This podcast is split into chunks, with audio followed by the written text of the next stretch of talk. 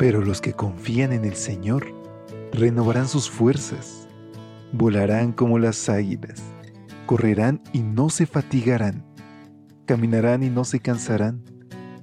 Mantengamos pues firme la esperanza que profesamos, porque fiel es el que hizo la promesa. Bienvenidos a esta serie de devocionales para adultos. Yo estoy contigo.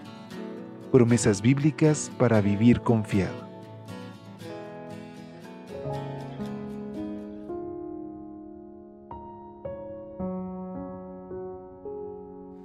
Hola, hola, ¿qué tal? Qué gusto poder saludarte. Como cada mañana te extiende una calurosa bienvenida a nombre de todo el equipo de Evangelike, tu amigo Elías Gómez, quien te saluda desde la Ciudad de México.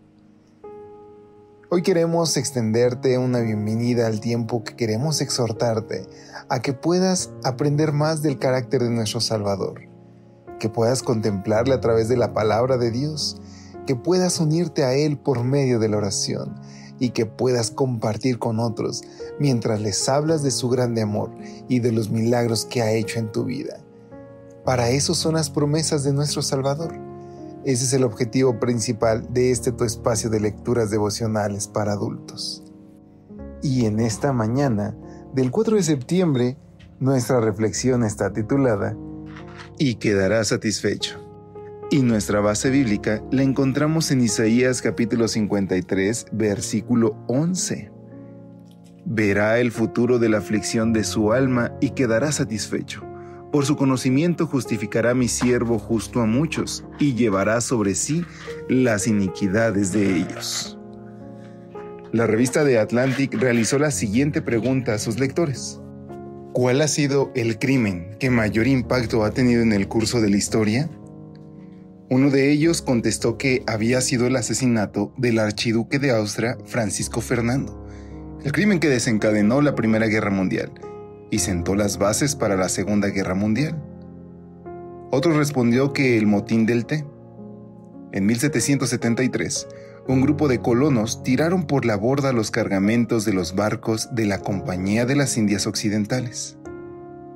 Ese crimen hizo que los ingleses endurecieran sus leyes contra las colonias británicas de Norteamérica lo cual provocó que las colonias americanas se rebelaran y que se fundaran los Estados Unidos de América. Sin embargo, es el capítulo 53 de Isaías el que nos narra las atrocidades del crimen más espantoso que alguna vez se haya cometido en este planeta. Un crimen que cambió la historia del universo. De acuerdo con el profeta, Jesús fue desechado, despreciado, llevó nuestras enfermedades y sufrió nuestros dolores fue herido por nuestras rebeliones y molido por nuestros pecados. Por darnos la paz cayó sobre él el castigo, y por sus llagas fuimos nosotros curados. El apóstol Pedro declara, porque Cristo mismo sufrió la muerte por nuestros pecados, una vez para siempre. Él era inocente, pero sufrió por los malos, para llevarlos ustedes a Dios. Él sufrió siendo inocente, y sufrió para que los malos tuviéramos acceso al trono de Dios. Esa muerte injusta nos abrió el camino de la vida a los que merecíamos la muerte, y al final de Isaías 53 se nos asegura que ese siervo sufriente verá el fruto de la aflicción de su alma y quedará satisfecho. Por su conocimiento justificará mi siervo justo a muchos y llevará sobre sí las iniquidades de ellos. Sí, Jesús fue la víctima del crimen que más ha impactado nuestra historia Aceptó sufrir la muerte más injusta, el dolor más espantoso, el sufrimiento más indecible, pero no fue en vano. Él quedará satisfecho al ver el cambio que su muerte ha producido en nuestra vida. Quedará satisfecho si aceptamos su sacrificio y decidimos vivir con Él en el reino de los cielos. Queridos amigos, hoy tenemos una salvación muy grande. No la desaprovechemos. Valorémosla y hoy honremos su nombre que cada acción y cada pensamiento, que cada palabra pueda honrar a nuestro Salvador. Es con estas palabras que te pido que te unas conmigo en esta oración. Querido Dios, gracias por tu sacrificio, gracias por tu amor. Ayúdanos, Señor, a responder a ese amor con una obediencia a tu palabra. Te suplicamos que nos ayudes. En el nombre de tu Hijo Jesús lo pedimos. Amén. Dios te bendiga.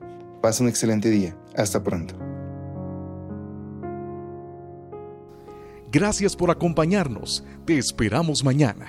Te recordamos que nos encontramos en redes sociales. Estamos en Facebook, Twitter e Instagram como Ministerio Evangelite. Y también puedes visitar nuestro sitio web www.evangelite.com